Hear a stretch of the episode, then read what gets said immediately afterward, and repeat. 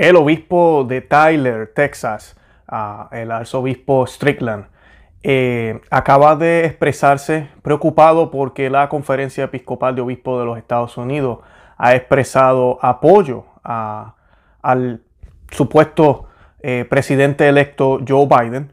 Y pues eh, todos sabemos las posturas anticatólicas que tiene este hombre a pesar de ser católico. Y pues el presidente de la conferencia episcopal eh, un poco extraño, pero pues lo hizo, declaró que sí, que, es cierto, eh, las posturas de Joe Biden son contrarias, pero esta persona, ¿verdad? El, arzobispo José Gómez, él este, fue el mismo que escribió la felicitación a Joe Biden. De eso vamos a estar hablando hoy, pero más que eso también vamos a estar viendo qué fue lo que dijo el arzobispo Strickland. En estos tiempos de oscuridad, siempre hay, siempre en la historia han habido, en tiempos de oscuridad, obispos, sacerdotes, laicos que han ido contra la corriente para defender la iglesia, para defender las sagradas escrituras, para defender a Cristo. Y pues este obispo, el, arzobispo eh, de Texas, eh, Strickland, él está haciendo eso. Él está defendiendo la sana doctrina, ya lleva años en esto. Él fue quien, uno de los primeros que defendió al padre Alman cuando sacó el video sobre, ¿verdad? El nombre nada más lo dice todo. Un católico no puede votar demócrata y punto. O sea, no te puedes llamar católico y demócrata. Eh, así que pues eh, creo que es un obispo que, que, tiene, la tiene, tiene la fe clara. Y pues de eso vamos a hablar hoy porque él enumera unos 8 o 10 puntos. Y es impresionante porque esto es solo catolicismo. Catolicismo 101, como decimos, ¿verdad? catolicismo básico, catecismo de la Iglesia Católica, eh, para niños, yo creo. Y es controversial. Es controversial hablar de estas cosas. Es controversial decir que si tú no crees en esto, tú no eres católico. Es controversial decir que si tú no crees en esto, tienes un problema con Dios. Es controversial decir que esto es lo que tenemos que defender la iglesia. Y eso es catecismo, catolicismo 101, catolicismo básico. Eso es lo que él defiende aquí y enumera y creo que es un buen catecismo para nosotros los que estamos aquí. Así que no importa que usted sea de otro país, no de Estados Unidos, creo que hoy se va a beneficiar muchísimo de este episodio y además pues va a estar un poco informado de cómo estábamos acá en Estados Unidos, que la guerra no es solo política, sino también eclesiástica.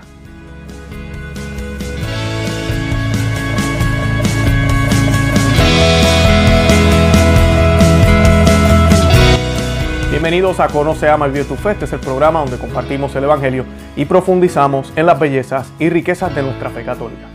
Les habla su amigo y hermano Luis Román y quisiera recordarles que no podemos amar lo que no conocemos y que solo vivimos lo que amamos. Como les dije, hoy vamos a estar hablando de esta noticia. Esto también es de la conferencia que están teniendo los obispos en aquí los Estados Unidos, que tengo entendido que es todo por Zoom y online, en línea, eh, lo cual pues tengo mi opinión sobre eso. Y pues eh, ahorita pues están saliendo muchas declaraciones de los obispos, las cosas que están diciendo. Eh, algunas son un poco ridículas, otras son bastante buenas, como todo, pero se ve la división marcada que hay. Lamentablemente no es la mayoría los que están defendiendo la verdadera fe católica.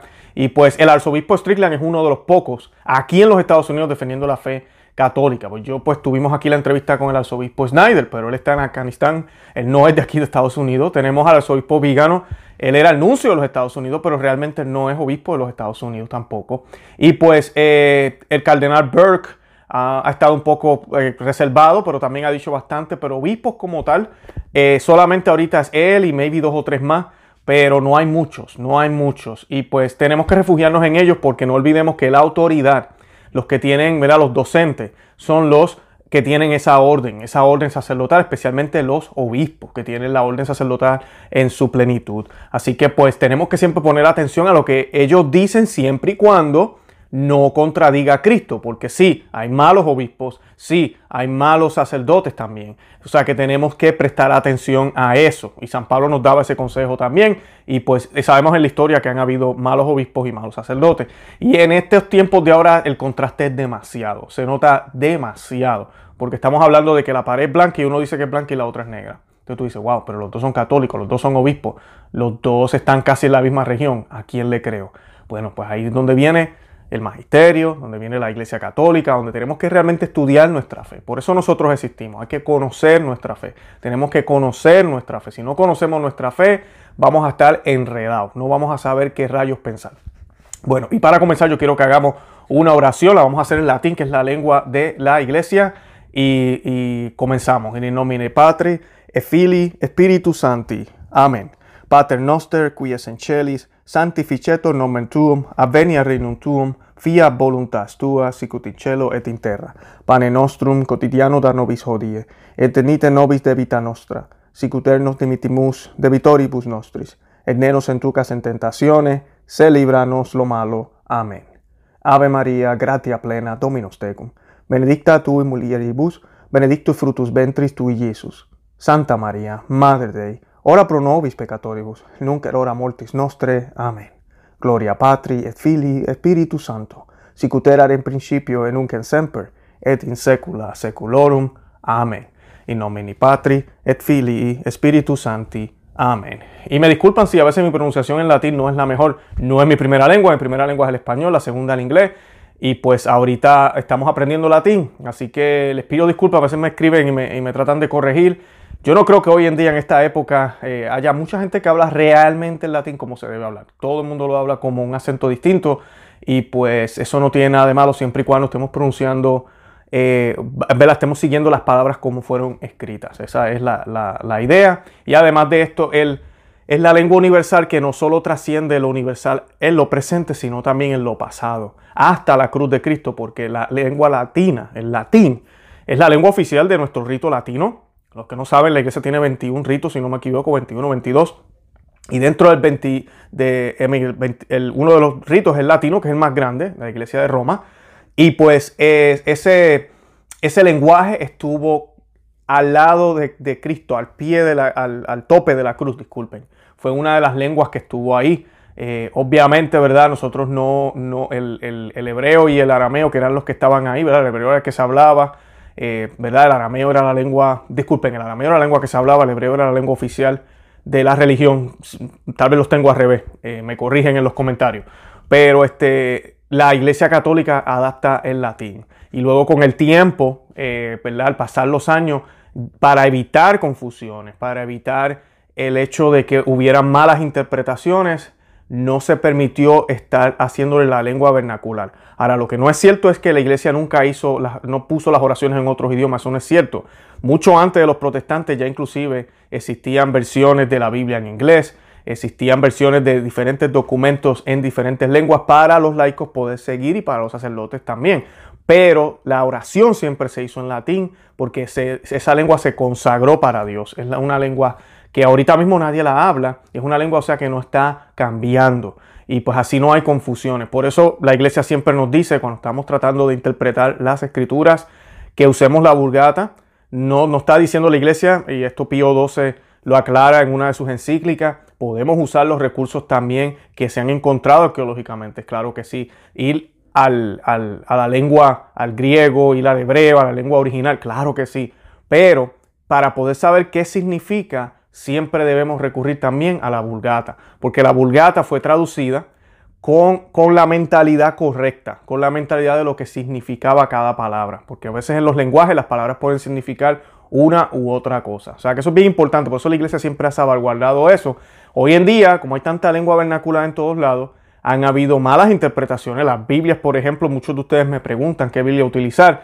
Eh, es por eso mismo, que hay traducciones que son malas, o sea, que están mal. Eh, no que sean malas, sino que están mal, que están incorrectas. Y pueden cambiar el sentido de lo que estamos leyendo. Y con las oraciones también puede pasar lo mismo, con la Santa Misa puede pasar lo mismo. En el caso de la misa tradicional, para los que se, para los que tengan la duda, no, no todo se hace en latín, la homilía se hace en español, si usted va a una iglesia donde el sacerdote habla español, o en inglés.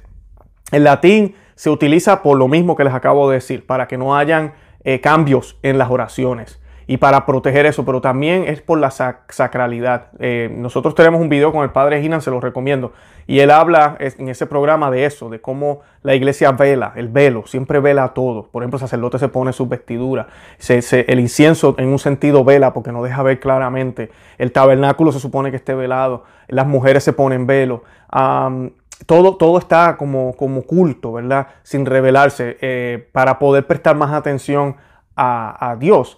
Y las oraciones que, que, que, de por sí quien las hace es el sacerdote. Lo que pasa es que con la misa nueva tenemos un concepto errado de la misa.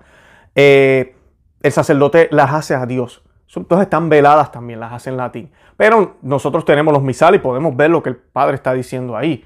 Pero, pero no es necesario. Esa no es nuestra labor cuando vamos a la Santa Misa. Les recomiendo que lean la encíclica Mediator Day. Ese no es el tema de hoy. Pero lean la encíclica Mediator Day y vean el video que hace poquito compartimos con el Padre Michael Rodríguez, que habló también de esto. Y por ahí viene otro que me acaba de llegar de él, una excelente homilía. Y pues en la noticia de hoy como sorpresa, ¿verdad? José Horacio Gómez, arzobispo de Los Ángeles y presidente de la Conferencia Episcopal de Estados Unidos, advirtió ayer durante la Asamblea Plenaria del Episcopado del país, que se está celebrando estos días de forma telemática o por línea, ¿verdad? En la Internet, de las políticas propuestas por Biden y que son contrarias a la enseñanza católica. Luego, el arzobispo eh, de, la diócesis de Tyler, Joseph Strickland, respondió, agradezco el reconocimiento del arzobispo Gómez de que las políticas propuestas por el vicepresidente Biden difieren de la enseñanza pública, a mí, de la enseñanza católica de manera significativa. Sigue siendo preocupante que la eh, conferencia de obispos católicos de Estados Unidos trate la elección como certificada cuando no lo está y sigue siendo una fuente de división. Ha escrito el, obispo Joseph Strickland, obispo de, de, estadounidense de la diócesis de Tyler, en las redes sociales. Strickland, además de este tweet, ha publicado una carta en las últimas horas en la que no solo se dirige a sus fieles, sino a todos los que residen en los 33 condados que componen su diócesis. El prelado dice ser consciente de que cientos de miles de ellos no son católicos, sino de otras confesiones cristianas. El mensaje que tengo, dice el, obispo, el mensaje que tengo para ustedes, la comunidad del pueblo de Dios, arraigado en la fe, específicamente en la tradición judeocristiana, es de gran importancia y se basa en el Evangelio de Jesucristo, escribe el obispo estadounidense. Entonces Strickland divide la carta en una serie de puntos que considera de vital importancia. Si estás de acuerdo con los siguientes puntos, te animo a implorar a los demás que acepten estas verdades. Si no estás de acuerdo, rezo para que podamos continuar una conversación respetuosa en búsqueda de la verdad. El primero eh, de los puntos lo dedica a recordar uno de los lemas de Estados Unidos, una nación bajo Dios. Jesucristo, el divino Hijo de Dios, nuestro Salvador resucitado. El segundo punto, aunque aquí precisa que, si bien no todos vosotros comparten la creencia de Jesús de Nazaret como completamente Dios y completamente hombre, aquellos que sí lo, lo hacen están obligados a vivir en su luz y llamar a otros para que lo conozcan. Esto es importante. El arzobispo eh, Strickland está diciendo, que Estados Unidos es una nación under God, bajo Dios, y lo dice la Constitución. Lo rezamos cuando hacemos la, el pledge de, la bandera que hacemos aquí en las escuelas y eso. Eh, se dice One Nation under God. Eh, eso es importante, pero él especifica, ese es el primer punto. Pero el segundo es que ese Dios es Jesucristo. Y él dice y él reconoce que muchos no reconocen que ese Dios que se menciona ahí, eh, para ellos tal vez no es Jesucristo. Es otro Dios tal vez, un Dios imaginario, no sé cómo se lo imaginarán. Él explica que ese Dios es el Dios que deberíamos creer, Jesucristo. Miren, miren cómo está hablando este obispo. No está hablando bien bonito, no, Dios, todos unidos en Dios, no. Todos unidos en Dios, que se hizo hombre, que murió en la cruz y resucitó al tercer día y se llama Jesucristo. Ese es nuestro Salvador, no es cualquier Dios, no es Dios en general. Bien importante, el tercer punto es la santidad de la vida. La vida humana es sagrada desde el momento de la concepción hasta la muerte natural. Recuerda al obispo que insta a los fieles a aceptar y aferrarse firmemente a esta verdad, que toda vida humana es un don sagrado de Dios y también a trabajar incansablemente contra todos los intentos de los tiempos modernos de socavar la santidad de la vida, el derecho fundamental a la vida, y dijo, el aborto es un flagelo en nuestras tierras y en nuestro mundo. Dios eh, continuó con el cuarto punto, Dios no hizo, nos hizo, Dios nos hizo hombre y mujer. En esta época debes proclamar enérgicamente esta verdad básica. Es biológicamente cierto, señala el prelado americano. Esta realidad de tu existencia se ve sofocada y amenazada de numerosas formas en la sociedad moderna, en esta nación y en todo el mundo cada vez que se niegan el gran regalo de tu diferencia y complementariedad como hombre y mujer. Y esos últimos dos son importantísimos, son los, más como controversiales. El aborto no es un derecho. Punto. Y tú como cristiano, especialmente nosotros los católicos, tenemos que defender eso con todo el sentido. Nada más podemos decir que hay otros puntos más importantes. O ese no es el único problema. Es el mayor problema ahorita mismo. Están muriendo demasiados niños inocentes todos los días en estas tierras. Y el cuarto es toda esta aberración con el género donde hombres se creen mujeres, mujeres se creen hombres, donde hombres pueden estar con hombres, mujeres con mujeres, y no se entiende para qué es la sexualidad, qué es lo que nos hace especial a nosotros, ya ni siquiera se quiere hablar de hombre y mujer. Ya no se puede decir él o ella. Ahora se tiene que tratar de persona. Se tiene que tratar de, una manera sin género. Porque entonces estamos ofendiendo. No sabemos qué, qué, piense él, qué tipo de sexualidad tiene. Cuando tu género no lo define tu sexualidad. Que tu sexualidad debería debería y debe, naturalmente debe ser pareja con, tu con, lo que tú eres biológicamente. Si eres hombre, tienen, deberían gustarte las mujeres, ¿no?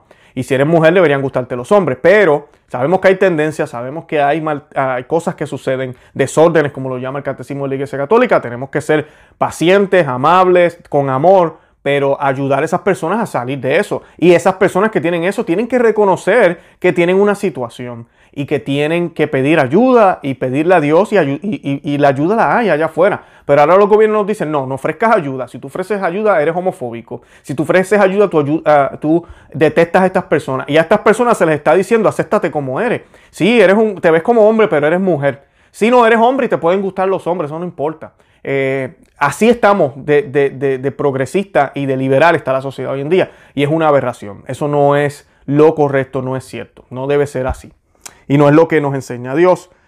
El matrimonio para toda la vida entre hombre y, una mujer y abiertos a tener hijos es el quinto punto. Y este sí es importante. Él hace un llamamiento a todos los fieles para que se resistan a los intentos de redefinir el matrimonio. Son contrarias a la ley moral, natural y a la enseñanza de la Sagrada Escritura. Son contrarias al depósito de la fe que ha guiado a la iglesia a través de los siglos, aseguró el prelado. La familia como prototipo de civilización y la Constitución estadounidense como guía cívica. Son los siguientes puntos. El octavo es interesante por lo poco frecuente que es eh, últimamente escuchado desde el púlpito o por un sacerdote o obispo. Y son lo, lo siguiente, la muerte, el juicio, el cielo y el infierno, ¿verdad? Las, las cuatro últimas cosas, como le llamamos, ¿no? Esto aquí yo lo he mencionado muchísimas veces, ya nadie habla de eso. Nadie quiere hablar de eso, todos vamos para el cielo. Alguien murió, sí está en mejor lugar. Eh, no te preocupes, Dios está contigo. Ah, cuando pasemos, de la, la muerte es un paso a la vida. Ajá, ¿A, ¿A, qué vida? Porque puede ser al infierno, ¿sabes? Si no estás en gracia. Y no, no nos hablan así ya, nadie nos quiere decir esas realidades. Nadie nos quiere hablar de eso, nadie nos quiere hablar de eso. Y él nos lo recuerda aquí, dice, él anima a todos a reflexionar, con frecuencia sobre estas cuatro últimas cosas y considerar cómo las decisiones que tomen hoy afectarán el final de, de sus vidas en la tierra. La enseñanza de la iglesia sobre el cielo y el infierno establece claramente que todos ustedes tienen una opción en su destino eterno. ¿Pasarás la eternidad con Dios o estarás totalmente ausente de Dios? Debes arrepentirte de tus pecados, acudir al Señor Jesucristo en busca de perdón, abrazar la reparación como puedas y buscar vivir de manera más virtuosa, cooperando con la gracia de Dios. El juicio final del que habla Jesucristo en las Sagradas Escrituras es un momento específico, pero eligiendo pero estás eligiendo tu camino final con cada decisión diaria que tomas. Escribe el prelado. El noveno punto, continuando con esto, dice, lo dedica a explicar que la voluntad de Dios es nuestra eterna salvación. Esa es la voluntad de Dios. Él quiere, Él quiere que nos salvemos. Él quiere eso. Eso no significa que todos se van a salvar. Son dos cosas distintas.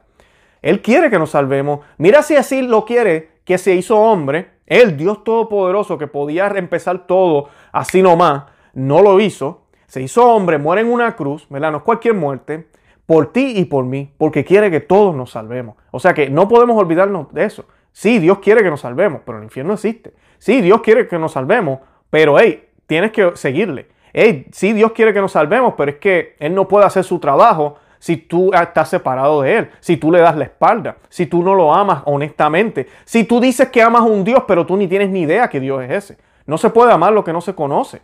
Ese es nuestro lema aquí. Es imposible. Es como yo decir, yo amo a mi esposa, pero yo ni tengo idea cuál es el color favorito de ella, o qué le gusta comer en la mañana, o, ni siquiera sé quiénes son sus papás, ni paso tiempo con ella. Mentira, mentira. Yo podré tener unos sentimientos eh, para ella, pero eso no es amor. Amor es realmente tener una íntima conexión, ser uno. Y con Cristo tenemos que tener comunión, tenemos que ser uno.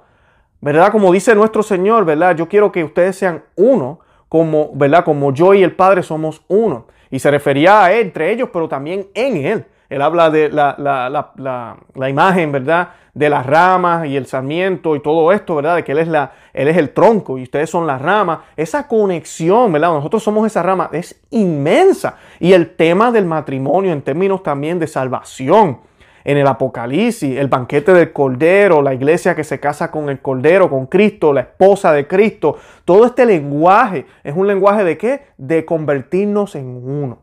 De convertirnos en uno. Así que eso no lo podemos olvidar. Sí, Él quiere la salvación para nosotros, claro que sí, pero no todos se van a salvar. El décimo es exclusivo para los fieles católicos y dice, os exhorto a que confiéis en Dios y su Hijo Jesucristo nuestro Señor y Salvador, ya que busquéis conocerlo más profundamente en nuestra jornada diaria. Arrepentíos de vuestros pecados y buscad las virtudes del Evangelio.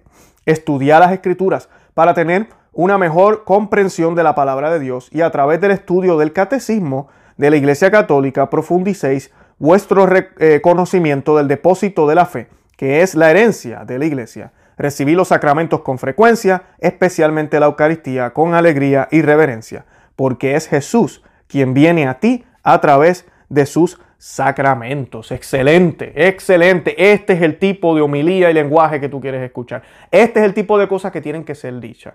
Y lamentablemente el coqueteo con el mundo allá afuera va en contra de todo esto. Tenemos que profesar estos puntos, tenemos que hablar en contra del aborto, tenemos que hablar del, verdadero sentido del matrimonio, la importancia del mismo, de, ser hombre y mujer, y no existe nada más, hay 27, 28 géneros. Eh, hablar en contra de lo que, de lo que no es correcto. Eh, eh, tener en cuenta las cuatro realidades, las cuatro últimas realidades, ¿verdad? Eh, que es muerte, juicio, cielo e infierno. tener eso en cuenta, saber que Dios nos ama y quiere que nos salvemos, pero no todos se van a salvar. Eh, el tener presente una vida sacramental. Este es el tipo de lenguaje que tenemos que tener, más ahora que en estos tiempos de oscuridad, en estos tiempos confusos que se están viviendo. Así que yo le agradezco al obispo que haya dicho este mensaje, que lo haya escrito, lo haya compartido y que ojalá los demás obispos oremos por eso, abran los ojos en nuestros países y en Estados Unidos y en todos los lugares. Independientemente de lo que pase después de todo este escándalo con las elecciones, sigamos orando, porque yo tengo esperanza de que todavía Trump puede ganar eh, eso no, tengo duda. He dejado de hablar del tema un poco acá porque hay muchísimas cosas pasando, pero aparentemente hay mucha evidencia y esto va a, hacer temblar el planeta Tierra completo cuando, cuando salga la luz. Así que pues tenemos que orar por eso porque posiblemente después que salga esa evidencia a la luz van a haber muchos que no la van a aceptar y pues no sabemos cuál va a ser la reacción. Y los globalistas pues no sabemos cómo van a reaccionar tampoco. Así que tenemos que orar por, por todo esto porque nosotros estamos en el medio. Y lo más importante es tener los ojos puestos en Cristo. Bueno, yo los invito a que visiten nuestro blog, no se llama que se suscriban aquí al canal en YouTube, que le den me gusta y que lo compartan en todos los medios sociales, Facebook, Instagram y Twitter. De verdad que los amo en el amor de Cristo. Y Santa María, ora pro nobis.